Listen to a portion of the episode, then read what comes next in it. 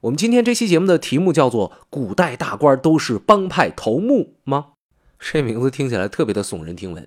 帮派头目在我们心目当中是一个什么概念呢？电影里边、电视里边，咱们都没少看。什么状态呢？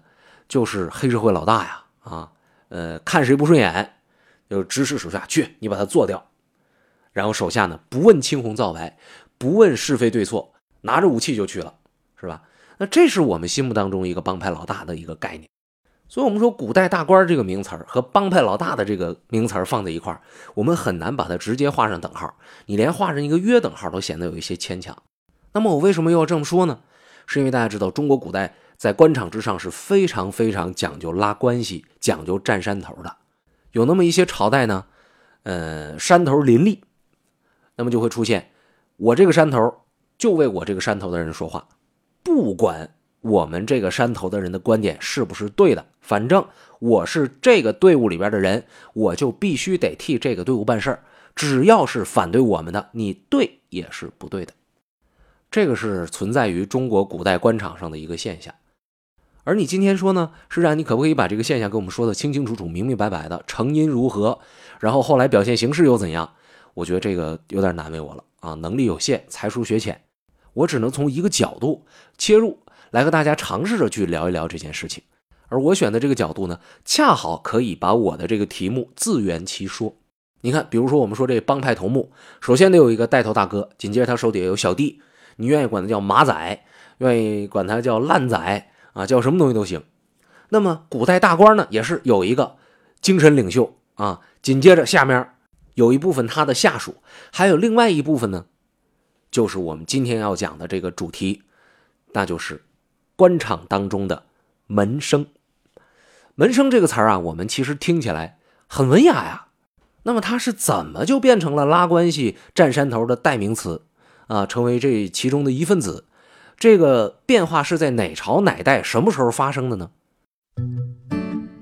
欢迎收听《施展侃历史》。那么我们就先来说一说门生曾经清纯的青春。首先来说一说门生的定义啊，如果单纯的来讲呢，它其实就是指什么弟子啊、学生。清朝有一个人叫梁退安，他写了一本书叫做《称谓录》，就专门讲称谓。这意思呢，就是梁退安砍称谓的意思啊。他那里边就给门生做了一个考证，说这个词儿最早出现在西汉，可是呢，我们知道在西汉之前，类似的定义就已经出现了。啊，比方说，我们去看《论语》，里边就有“门人”这话来说。什么叫门人呢？你看，我们说一句啊，“子出门人问曰：何谓也？”这里边就有门人呢。那门人是啥意思呢？其实就是这个学生。而这里边这个学生呢，又分两层概念：一层是孔子亲自教的，另外一层是孔子没有亲自教，是别人教的啊。只不过教的是孔子的这个知识内容。也可能是函授的啊，让大师兄去教这种情况。我为什么要把这个概念点出来呢？因为在稍后我们要继续说到这门生的时候，在这块它有一个争议。而从这个概念，我们大家也可以推导一下，为什么到后来门生这个词儿会变得呃能够成为拉关系的一个渠道，就是因为它可以不是这位先生，不是这位官场大佬亲自带出来的徒弟也行。哎，你看他这里边不有这个关系吗？就转相传授者，就不是我教亲自教我的学生，或者是我的这个继承了我的思想的人教的你，仍然可以。那这不就是扩大了能够拉关系那个面吗？对吧？这个我们先放着先不说，我们还是回来说门生和门人这个词儿在春春春 春秋时期它是非常像的。那我们朋友可能会奇怪了，那就干脆叫门人呗，你又叫什么门生啊？你这不是闲的吗？好了，那我们要讲这里边是有原因的，因为“门人”这个词儿在战国的时候它变味了，怎么变了呢？战国时期我们知道有什么呢？那些各国的贵族啊，为了强大自己国家的势力，他们愿意养什么呢？养一些门客啊。那些门客在《史记》里边，在《战国策》里边就被叫做什么呢？也被叫做门人。也就是说，我这些贵族养的小弟，居然也被叫做门人，他们不是我的学生啊，对吧？所以这个门人的这个称呼呢，味儿就变了。那是不是他这边一变味儿，马上就有那些传统的弟子们就觉得我们不能叫门人了，哇，我们不能跟你们这些呃这个这个这个靠贵族养着的人同流合污呢，所以我们要改一个门生，是不是这么回事呢？其实也不是，因为其实，在战国时期，这个门客也好，门人也好，食客也好，这些人还是有点口碑的，就不至于让那些读书人说我不屑于和你用一个名字。而且事实上，读书人也有出去当人家的食客、当人家的门客似的，所以这个名字还没变。然后再等到秦汉的时候，这问题就出现了。因为我们大家知道，秦呢虽然短暂，但是影响非常非常的大，而且都说秦始皇焚书啊，坑儒。啊，有人说了，这坑的不是儒，是方士，是术士。我们不去说那个事儿，那不是我们今天讲的主题。总而言之呢，秦始皇的焚书其实是打击及影响了一些学说的流传啊，再包括秦末年的那些战争的扫荡。很难能够找到正儿八经学习的人了。另外说，像是你是个贵族，我就依附着你，我在你这求一个温饱，然后给你出点主意，我就能未来有机会出名的这种情况，早就已经不存在了。打仗了，乱了，你这些手无缚鸡之力也好，或者说是你这个文武双全也好，你光想凭嘴儿，你去拿名声，你去拿地位，拿金钱，就不像以前那么容易了。所以门人这种职业。就消失殆尽，但是这个世界上总是要有读书人的呀，对吧？你读书人跟什么称呼啊？哎，到汉宣帝的时候，门生这个词儿出现了。为什么是汉宣帝呢？我们大家知道，这个人在中国历史上的口碑是相当不错的，贤君。你想有一个贤君，他想他发展自己的国家啊，我们要和平发展，怎么办？读书吧，是吧？我们得个发展经济啊，啊，我们得发展这个教学呀，哎。这个知识又受重视了，所以这门生这词儿呢，在这时候涌现出来，我们也不觉得奇怪。但是门生虽然是这时候出现的，可是大量的被人家引用，大量的被人家称呼，其实是在东汉。那么为什么会在东汉呢？这里边又涉及到一个当时的历史问题。因为首先我们要知道一点，当时的这个门生和弟子和故吏这三个词儿基本上。会同时出现，啊，什么是弟子？大家都知道了。什么是故吏呢？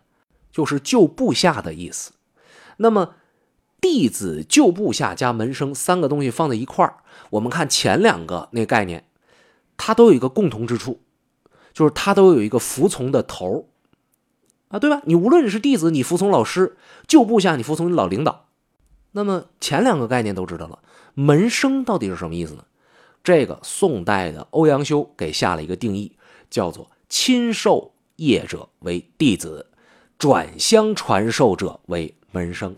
哎，这概念不是我这个老师亲自教的人叫门生。你看，这和我之前讲的那个概念这就对上了。那我们这么一讲呢，哎，大家可能会有一个错觉：哇，东汉好重视教育啊，连非直接传授的弟子都能有一个专属的名词，而且称呼这么普遍。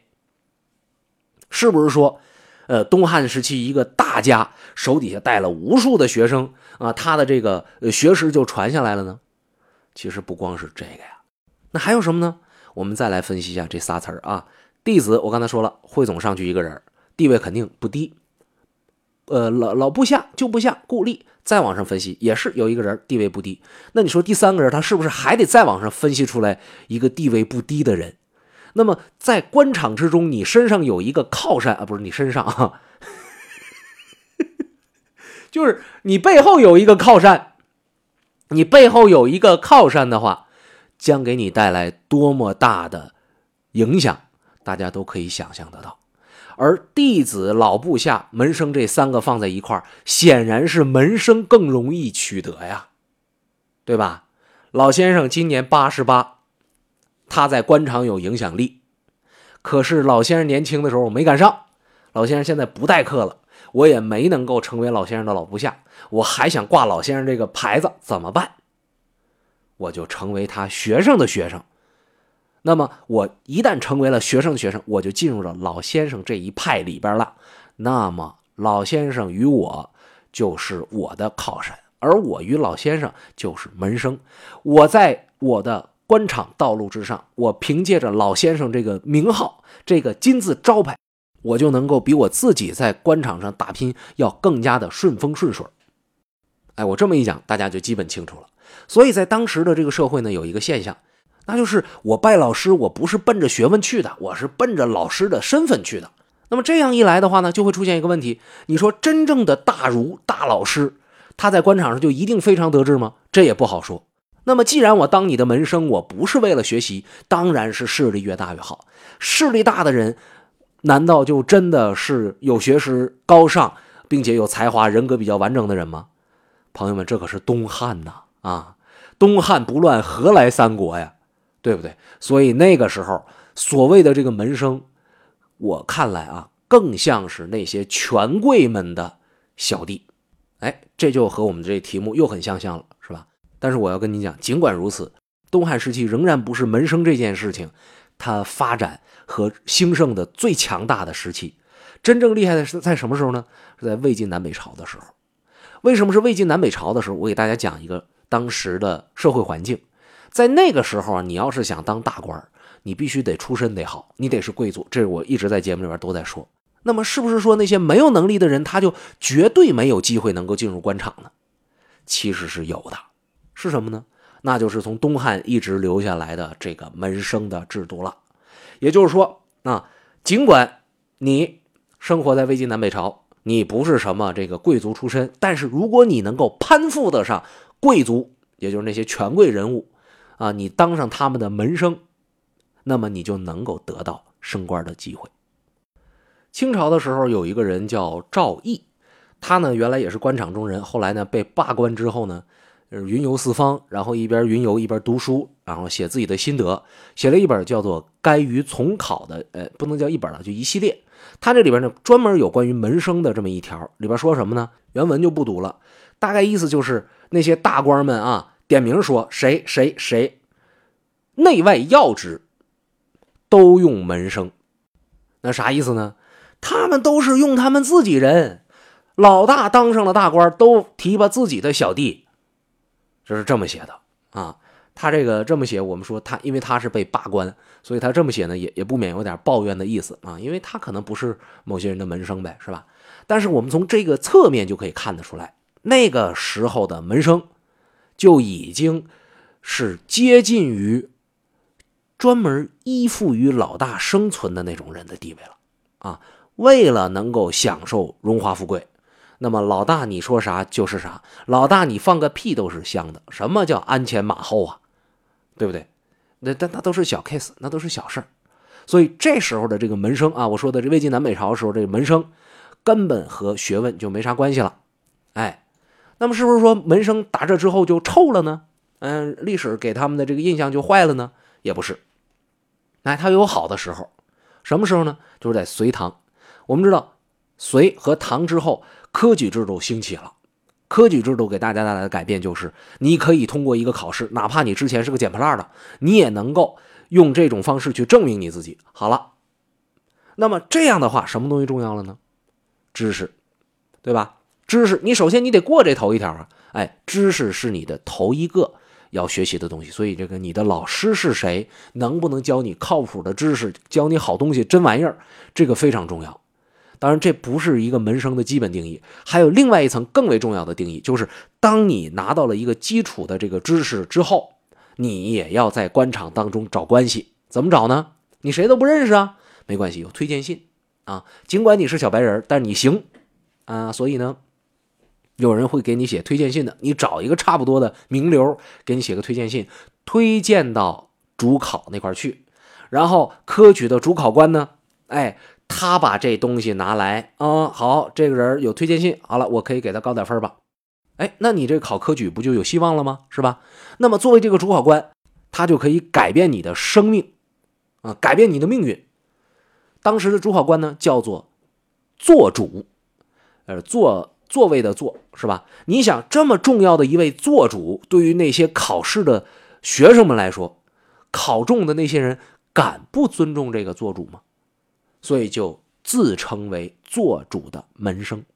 但是我们知道，做主这东西它不是恒定的，说你生下来一辈子你就做主了，他是今天你来，过一段时间他来。那么也就是说，你作为做主这时候啊，你能选到好的门生的这个几率它是有限的。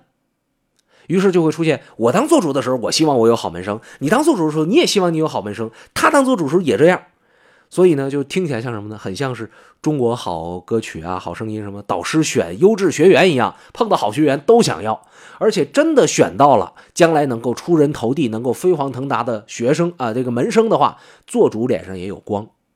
哎，他们就可以说什么呢？你看现在不有说千里马很重要，但是伯乐同样重要。周杰伦当年刚出来的时候，寸哎不能叫寸嘛，句句不离他的老师，他的伯乐吴宗宪。现在周杰伦不需要了，对吧？原来那是天天在说的，所以当时吴宗宪也很抖啊，是吧？我是选中选中了这么一个这么一个千里马。当年的呃放在那个隋唐时候那做主也是这样的啊，你看没看着这谁谁谁大官，这是我选出来，他是这样子啊。白居易也有一首诗叫“何须身自得，将相是门生”的意思。就是我做主，哎，我我我牛，你你别看我是主考官，未来你可能是我的学生啊，你不是你是我的门生，你现在可能有求于我了，将来你要牛掰了，我有脸上有光。当然，这个不只是一个名誉上的问题，重要的是什么呢？按照当年的制度，对于门生来说，不管你日后的地位有多高，只要你不是皇上，你碰到你的做主，你在你的做主面前都得行门生之礼。明白了吧？它不是一个一个这个呃，光是荣誉上的这么一个意思。那我这么这么给你行礼，没有点实质的吗？是不可能的。而且我们再回头说一句话来，为什么说这个做主他想选好门生？因为真正能出人头地的毕竟是少数，对吧？我们今天为止能记住几个状元呢？你说那些大官有几个是状元，对不对？那些名人有几个？很少很少。哎，所以这个呢，人做主心里边也有数。哎，大多数他的童年的门生，都是混在碌碌官场之中，很可能他们的人生顶峰，那就是考上了的那一瞬间。所以他们还需要相互帮助。哎，我不能光指着那个顶天龙门生，我还得看看手底下这些门生。所以呢，这么一说，一个巨大的关系网就这样出现了。这是当年科举制度的好处，也是科举制度的其中一个弊端，对吧？那这个弊端会造成一个什么现象呢？那就是派系之争啊！像我说的，老大指挥，不管对不对，你就去干去，你不干不好使，因为你是这个帮里的，是这么一个情况。所以当时呢，门生的这个派系啊，就已经发展的非常强大了啊，已经到了什么程度？可以和皇上集团。来相抗衡了，啊，因为手底下那个这个叫叫这个这这个这个这个士官集团或者叫大夫集团呢，就是这这意思吧，啊，底下那些人可以和皇上抗衡了。我之前讲武则天的时候不也说过吗？武则天她当皇上，她也不能说想干啥干啥，她得商量商量底下的。所以当时就有一些大臣就提出来说什么：“门生者，门第也。”大朝所命春官不曾教诲举子，是国家共事，非宗伯门徒。今后及第人，呃，今后及第人不得呼春宫为恩门、师门，即自称门生。啥意思呢？我告诉你啊，门生现在一看是什么呢？就变成一个门第了啊！我们给你这个主考官的这个权利，这是朝廷给的。你说你又没教过学生，你又没给他任何帮助，你凭什么？这个这好意思让他成为你的门徒啊？他是你的门徒吗？他不是啊！你拿的是国家的俸禄，这是你理所应当做的工作，你有什么好夸耀的呢？所以从今天开始，啊，所有的这个考试的不允许管那个主考官叫什么，呃，师门或者恩门，也不可以自称门生。这是下了一个令，但是我们知道，光下令有叉叉用啊，你不改变制度。你你你你这个这个关系你就解除不了啊，哎，所以呢，在这个令下完之后，又出现了一个特别好玩的现象，就是老师不自称为什么什么，这个我是你的老师啊，或者是恩门呐，或者师门等等，门生不自称为门生，但是这个关系仍然在啊，啊，这个关系网仍然在，只不过换了一个称呼而已呀，这是唐宋。再往后，一直到明代，这个问题也没解决得了，因为这就是科举制度它当时的问题。在明代呢，演化的更为激烈。这个门生和师长的关系，在一定的情况之下，它基本上就是纯粹的政治派别关系。你比方说，明代非常著名的东林党人，对吧？设书院讲学，他讲什么学呀？讲学的目的就是来来来来来啊，都大都来，我我选选人啊，站站队，你加不加入我们这个吧？你加入我们这个，咱俩就一伙的，咱俩好啊，你跟他也好，但是你不能跟那谁好，对吧？他就是干这个的。哎，这是明代，所以我们也知道晚明时期，呃，那个政治系统里边的那个派别呀，包括其他一系列的那些，让我们可以拿出来当故事说的那些事儿，有多么的丰富啊！